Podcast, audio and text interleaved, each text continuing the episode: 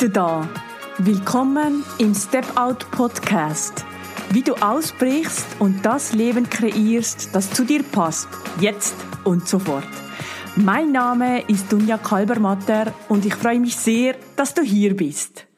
In dieser Folge spreche ich über die Beziehung zu deinem Körper. Ich erzähle dir, wie lange ich Raubbau an meinem Körper betrieben habe, wie ich jahrelang, ja, eigentlich die Alarmglocken immer wieder weggedrückt habe, bis ich schließlich vor zehn Jahren den kompletten Zusammenbruch hatte und dieser auch stattfinden musste. Ich erzähle dir auch, was mich heute noch begleitet und wie ich wieder in Kontakt zu meinem Körper gefunden habe, ich erzähle dir auch, was dir dein Körper eigentlich erzählen möchte, was dein Körper mit deinen Emotionen zu tun hat, wie dein Körper mit deinem Geist zusammenspielt und warum es sich schlussendlich lohnt, vermehrt barfuß zu laufen und wie du dadurch Kontakt zur Energie, zur Natur und deinem Wohlbefinden finden kannst. Ich bin Betriebswirtschafterin, Psychologin und relationale Coachin. Nach meiner mehrjährigen Bankkarriere bin ich Anfang des Jahres 2020 mit meiner Verlobten Andrea und unserer Hündin Xena in unseren selbst umgebauten Transportervan Frida gezogen. Dort verbinde ich Arbeiten, Wohnen und Reisen mit einem Minimum an Sachen und Platz. Ich begleite Menschen online ebenfalls auszubrechen von schon früh im Leben übernommenen Glaubenssätzen und Grundannahmen zu lösen, sich ihr Wunschleben zu kreieren und es ab sofort zu leben.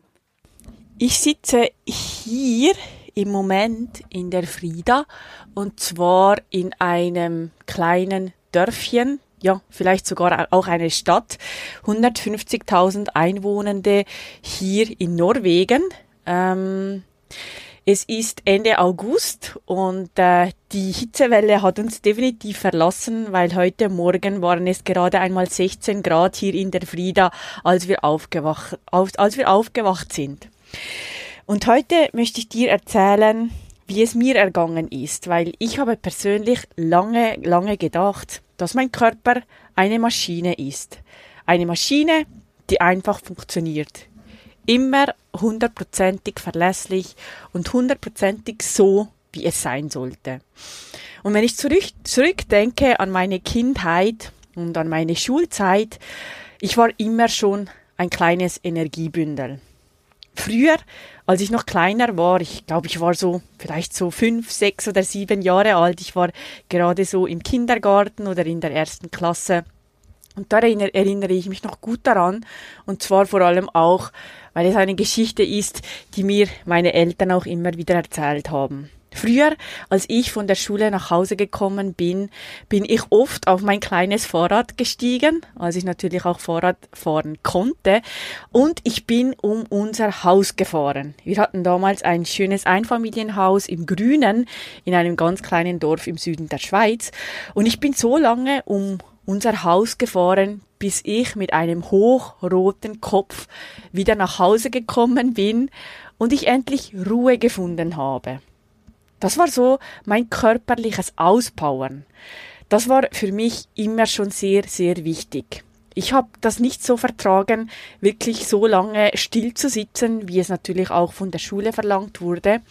Also ich habe daraus gelernt, körperliches Auspowern war und ist immer, ist immer noch sehr, sehr wichtig für mich. Und ich habe dadurch auch früh erkannt, dass, wenn ich körperlich fit bin, weil ich habe immer Sport getrieben, auch im Verein, und habe dadurch auch immer ähm, für mich zu Hause trainiert. Ich habe früh erkannt, dass, wenn ich körperlich fit bin, ich auch geistig mehr leisten kann. Ich konnte mich dann auch automatisch besser konzentrieren und länger fokussiert an etwas arbeiten. Und während meiner Kinder- und auch Jugendzeit war ich ständig in Bewegung. Ich habe Tennis gespielt im Verein, ich habe in der Freizeit sehr oft Fußball gespielt, im Winter auch Eishockey. Ich war auf dem Snowboard unterwegs, ich war Inlineskaten, war Skateboard fahren, habe Mountainbike gefahren habe mich immer, immer sehr oft und gerne bewegt. Ich habe meinem Körper so viel und so starke Aufmerksamkeit geschenkt. Was aber ist denn mit meinem Geist? Was ist mit meiner Psyche? Ich bin mit 15 Jahren über eine Banklehre ins Berufsleben eingestiegen. Ja, ich war damals noch 15 und bin erst im Oktober dann 16 geworden. Dort habe ich auch gesamthaft 15 Jahre meines Lebens verbracht. Ich hatte einen klassischen Schreibtischberuf am Computer, würde ich mal sagen, als kaufmännische Bankangestellte und Betriebswirtschafterin. Ich hatte damals oft heftige, heftige Kopf- und Nackenschmerzen. Vor allem an den Wochenenden oder auch in den Ferien. Dann, wenn eigentlich Entspannung angesagt gewesen wäre. Ja, ich hatte so starke Kopf- und Nackenschmerzen, dass keine Kopfetablette der Welt helfen konnte. Der Körper schrie förmlich und sagte förmlich Nein und knockte mich wirklich regelrecht und regelmäßig aus. Das sehe ich natürlich rückblickend so. Damals habe ich das nicht verstanden. So, dass ich meinem unstillbaren Geist, aber auch meinem Körper endlich eine Pause gönnte. Zwangspause sage ich dem mittlerweile, weil es passiert mir jetzt immer noch. Andrea schmunzelt dann, weil sie es schon länger sehen kommen sah. Ja, du kennst das vielleicht auch. Sobald du entspannen kannst, kommen die Kopfschmerzen oder kommt die Erkältung oder kommt die Grippe. Oft im Urlaub, oder? Ja, wie gesagt, ich habe lange gedacht, dass mein Körper eine Maschine, eine Maschine ist, die einfach so funktioniert die einfach hundertprozentig verlässlich und immer hundertprozentig funktioniert. Ab meinem 27. Lebensjahr aber kamen dann neue Symptome hinzu. Dieses unglaublich lästige Kribbeln auf meiner Stirn. Ich war deswegen beim Augenarzt, ich war bei meiner Hausärztin, die mich schließlich auch in ein MRI schickte aber es wurde nichts gefunden. Oder diese Rückenschmerzen, die sich anfühlten, als ob mir jemand mit Messer, mit einem Messer in meine Schulterblätter reinstechen würden. Diese Rastlosigkeit, dieses Verlangen nach Ruhe, aber es fühlte sich an, als ob ich permanent zwei Meter ob Boden laufen würde, ja rennen würde, ohne vom Fleck zu kommen. Ich kam einfach nicht zur Ruhe.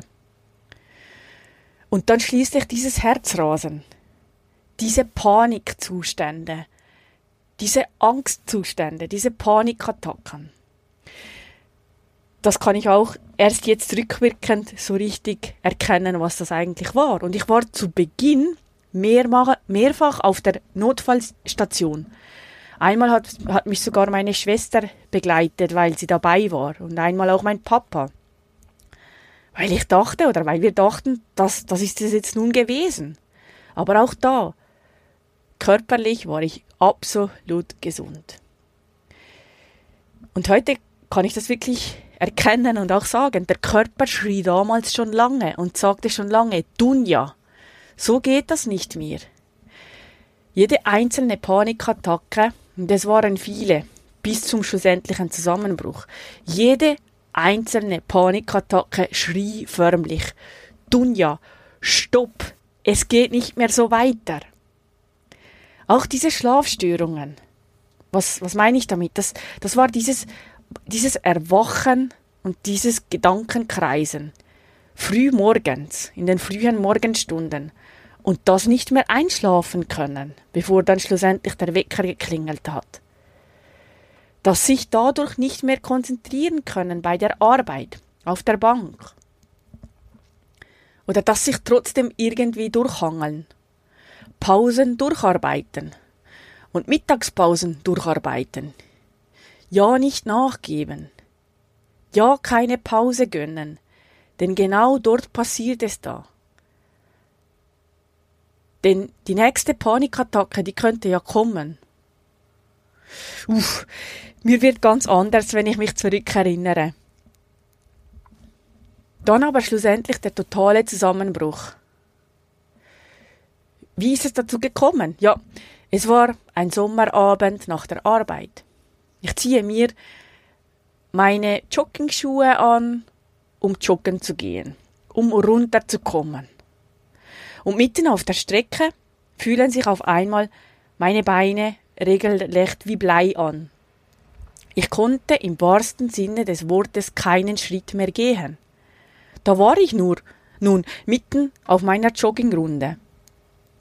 Ich konnte keinen Schritt mehr gehen. Ich setze mich auf den Boden, das Gedankenkarussell setzt ein, die Panik kommt auf und ich habe keine Ahnung mehr, wie ich damals nach Hause gekommen bin. Ich habe absolut keine Erinnerung mehr daran. Auf jeden Fall bin ich irgendwie nach Hause gekommen. Ich weiß aber noch, dass ich in dieser Nacht nicht geschlafen habe. Ich konnte in dieser Nacht nicht schlafen und gleich morgen morgen früh, am, am, am nächsten Morgen früh, bin ich zu, zu meiner Ärztin gegangen, zu meiner damaligen Ärztin. Die Diagnose war sehr schnell äh, festgesetzt. Es war eine totale Erschöpfung. Burnout, wie es heute genannt wird. Die Genesung fand über viele, viele Therapie- und auch Beratungsstunden hinweg statt. Und das war eine sehr, sehr harte Zeit. Es hat fast ein Jahr gedauert, bis ich mich schlussendlich einigermaßen erholen konnte. Ich kann mich noch gut daran zurückerinnern. Das war ungefähr vor zehn Jahren und das war wirklich so. Eine zehnminütige Konversation hat mich damals so ausgepowert, dass ich am Schluss ein Nickerchen machen musste. Ich war so auf dem Nullpunkt angelangt, dass ich wieder leben lernen musste. Ich habe mich so runtergewirtschaftet, dass regelrecht nichts mehr ging. Ich habe mich damals auch so geschämt. Ich habe mich so geschämt dafür, ja, dass ich es schlussendlich nicht schaffe, dass ich es nicht geschafft habe, oder da rauszukommen, oder dass ich das gar nicht gemerkt habe. Und zu diesem Zeitpunkt habe ich dann Yoga kennengelernt, dank meiner lieben Mama. Ja, sie hat mich damals dann an die Hand genommen und mir gezeigt, wie das geht mit dem Yoga. Da habe ich zum ersten Mal auf meinem Genesungsweg erkannt, wie sehr doch mein Körper mit meinem Geist zusammenhängt. Ich habe meinen Körper zwar immer benutzt, um mich auszupowern oder fit zu bleiben, aber zugleich habe ich all diese Warnsignale, wie eben diese Kopf-, Nacken- und Rückenschmerzen, einfach ignoriert. Diese Hiebe in die Schulterblätter, die ganz klar zu gewissen Zeiten vermehrt aufgetreten sind und dann wieder ein bisschen weggegangen sind. Oder dieses Stirnkribbeln oder dieses Ohrensausen. Meine liebe Mama, die hat mir übrigens schon vor meinem Zusammenbruch mehrfach Yoga angeboten. Aber ich habe das ein bisschen belächelt. Für mich war Yoga kein Sport. Also bringt es doch auch gar nichts, dieses Gedehne, Nein, da laufe ich doch lieber durch den Wald. Heute übe ich Yoga regelmäßig aus, seit mehr als zehn Jahren. Eben seit meinem Zusammenbruch. Und es hilft, es hilft mir mitunter, mit meinem Körper in Kontakt zu bleiben. Heute weiß ich, dass es nicht, dass es nicht nur mir so geht oder so ging. Es geht vielen Menschen so.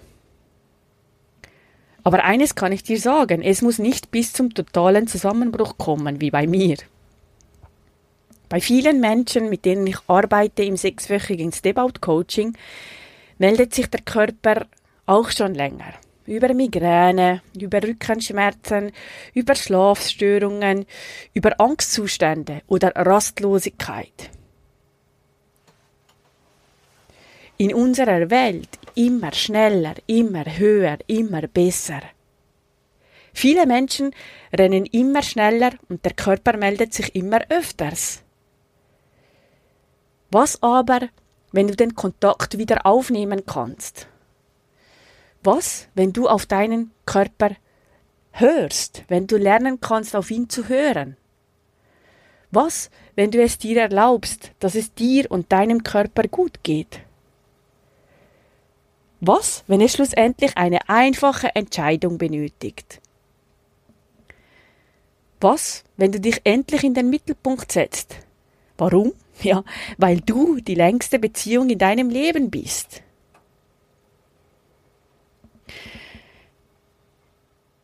Bei mir ist es nicht nur mit dem Yoga geblieben. Ich habe mich mehrfach von den Erwartungen gelöst, von den Erwartungen anderer oder anderem, die ich schon relativ früh in meinem Leben unreflektiert übernommen habe. Da kann, da kann ich gar nichts dafür und da kannst du auch nichts dafür. So Sätze wie zum Beispiel arbeite hart und viel, damit du erfolgreich sein kannst. Perfekt muss es sein. Du musst perfekt sein. Dann gefällst du. Heute weiß ich aber, es kommt nicht auf die Menge an. Es kommt darauf an, das Richtige zu machen. Es kommt schlussendlich bei mir, ich habe das so gelernt, es kommt darauf an, die eine Sache jeden Tag zu erledigen, die schlussendlich alles andere erleichtert oder sogar überflüssig macht. Vor allem auch in meinem Psychologiestudium, welches ich mit 31 Jahren aufgenommen habe, Vollzeit, fünf Jahre. Vor allem auch in meinem Psychologiestudium habe ich viel über den Zusammenhang zwischen dem Körper und dem Geist gelernt. Du kannst das übrigens gleich selbst mal an dir ausprobieren. Du wirst erstaunt sein, was da rauskommt. Ich, ich lade dich ein. Setz dich jetzt mal hin. Vielleicht sitzt du ja schon irgendwo oder bist du am Laufen, aber setz dich mal irgendwo hin und setz dich so kopfüberhängend hin. Also, dass du wirklich den Kopf so hängen lässt, regelrecht.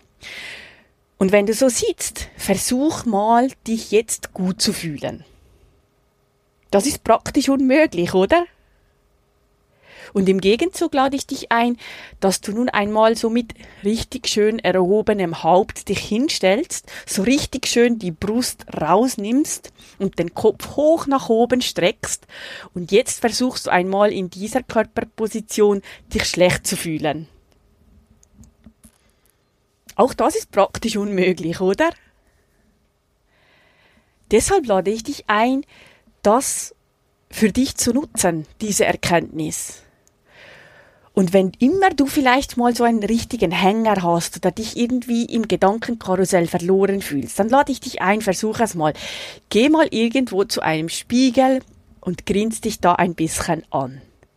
Weil wenn du grinst, dann dann, dann benötigst du eigentlich so viele Muskeln wie bei keiner anderen ähm, Tätigkeit.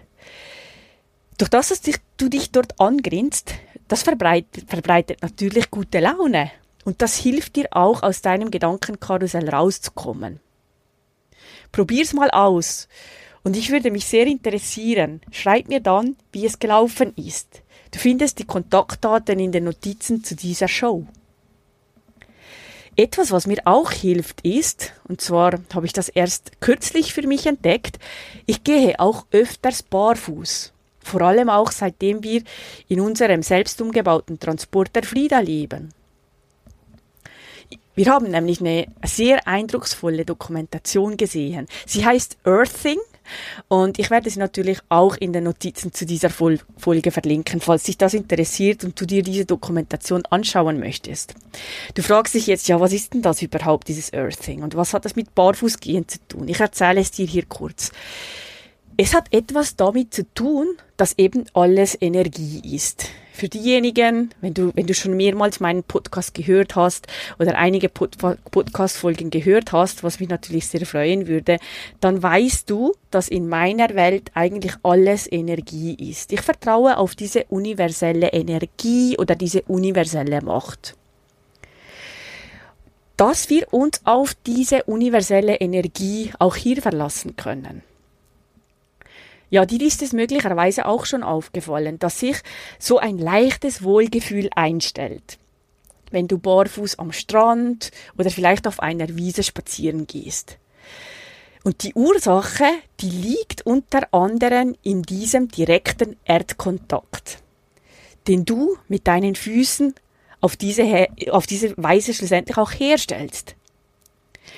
Dein Körper kann so den naturgegebenen elektrischen Grundzustand deines Körpers wiederherstellen, indem Elektronen aufgenommen werden von der Erde über deinen Körper.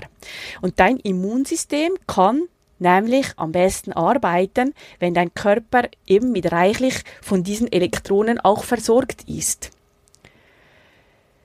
Und diese, dieser Zustand, der kann sich der Körper leicht mit einem Barfußgang verschaffen. Du hast dich als Mensch immer weiter von diesem Erdungszustand entfernt. Beispielsweise eben durch Isolierung durch Gummisohlen.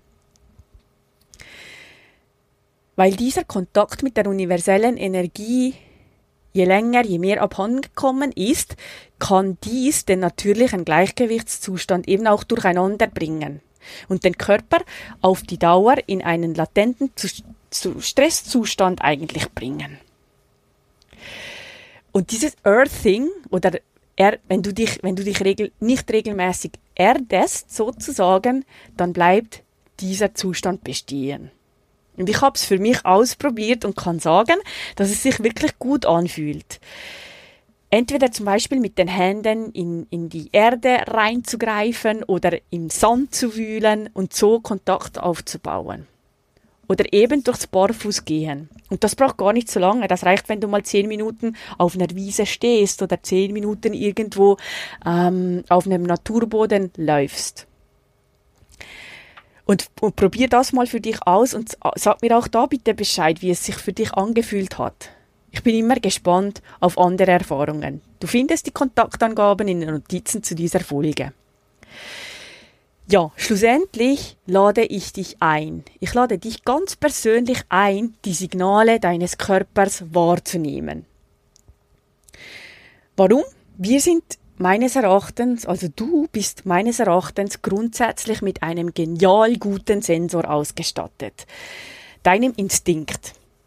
Und wenn du wieder Kontakt zu diesem und zu deinem Körper und schlussendlich zu dir selber herstellen kannst, dann wird die Beziehung zu deinem Körper und schlussendlich auch zu dir selber viel besser.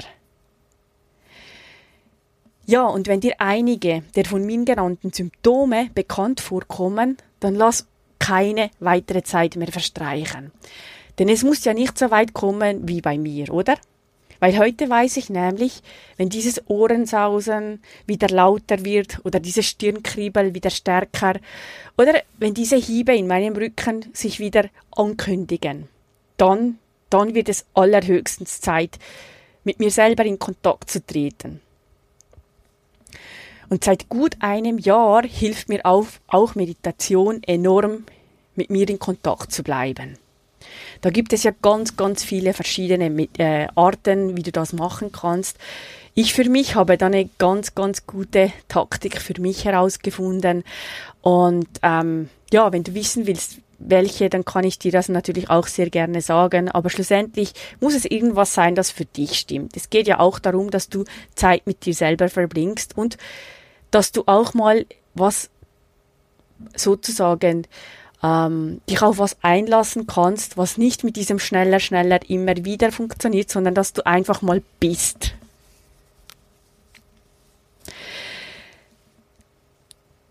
Also, auf deinen Kontakt zu dir selber und zu deinem Körper schlussendlich. Und warum?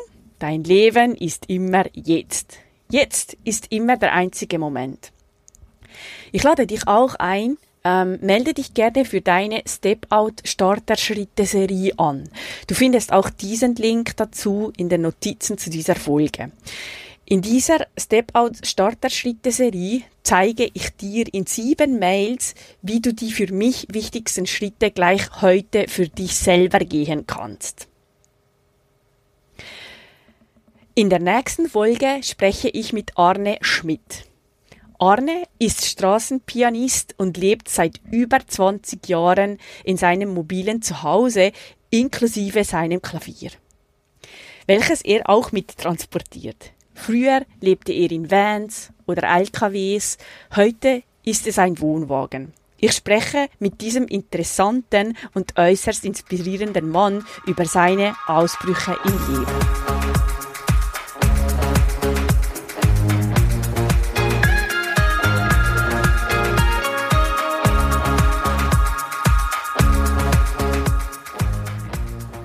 Wenn dir dieser Podcast gefällt, würde ich mich sehr über eine Bewertung von dir freuen. Das kannst du bei iTunes tun oder wo auch immer du gerade in den Genuss dieses Podcasts kommst. Das ist nämlich eine Win-Win-Win-Situation, weil du hilfst mir dadurch dabei, noch mehr Menschen zu erreichen, zu inspirieren und zu motivieren und du hilfst mir damit auch, dass ich schneller gefunden werde. Und noch was ganz, ganz Wichtiges, abonniere diesen Podcast, damit du ganz sicher keine Folge mehr von mir verpasst. Lass mich auch gerne wissen, was du von der Episode oder vom Podcast hältst und teile es auf den gängigen Kanälen. Über Instagram, Facebook, LinkedIn oder auch Xing und natürlich selbstverständlich auch über eine simple E-Mail an mich. Die Kontaktdaten findest du in den Show Notes. Mehr Informationen zu mir findest du auf meiner Homepage dunjakalbermatter.com. Dort kannst du dich für meinen kostenfreien wöchentlichen Brief anmelden und bekommst als kleines Dankeschön meine Anleitung für deine nächsten Schritte hin zu deinem Wunschleben und wie du es ab sofort lebst, direkt in deinen Briefkasten. Danke, dass du hier bist und viel Spaß bei den nächsten Episoden hier im Step Out Podcast.